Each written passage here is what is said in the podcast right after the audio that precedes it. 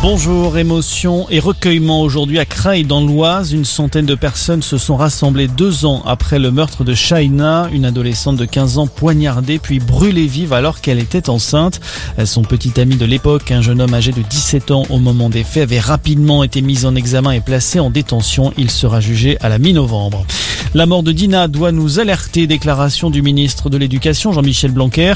Plus d'un millier de personnes ont participé hier à Mulhouse à une marche blanche à la mémoire de cette adolescente de 14 ans qui s'est suicidée victime de harcèlement scolaire. Sa mère affirme que rien n'a été fait alors qu'elle avait elle-même prévenu le collège. Il est surnommé le baron de la drogue. Sofiane Ambly a été interpellé il y a quelques jours dans une clinique de Tanger au Maroc en cavale depuis le mois de mars. Le trafiquant originaire de Mulhouse était l'un des personnages clés du scandale de l'importation en France de 7 tonnes de cannabis. C'était en 2015. Une affaire qui avait coûté sa place à l'ancien patron de la lutte anti-drogue. Dans l'actualité également, c'est un véritable espoir dans la lutte contre l'épidémie de coronavirus. L'Agence européenne des médicaments va examiner en urgence le traitement contre le Covid-19 développé par le laboratoire américain Merck.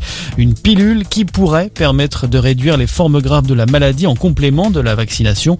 Si le feu vert est donné, elle pourrait arriver très rapidement sur le marché européen. Quel scénario pour atteindre euh, la neutralité carbone en France d'ici 2050 RTE en a dévoilé 6 aujourd'hui dans son rapport remis au gouvernement. Pour le gestionnaire du réseau électrique, il faut insister sur le développement des énergies renouvelables comme les parcs solaires et l'éolien, mais aussi construire de nouvelles centrales nucléaires. Un investissement beaucoup plus sûr et pertinent selon l'organisme. Enfin, le prix Femina du roman français attribué à Clara Dupont-Mono pour son livre S'adapter, paru aux éditions Stock. La journaliste de 48 ans avait déjà remporté le prix Landerneau des lecteurs pour cette fiction qui évoque l'arrivée d'un enfant handicapé dans une fratrie. Voilà pour l'actualité. Très bonne journée à tous.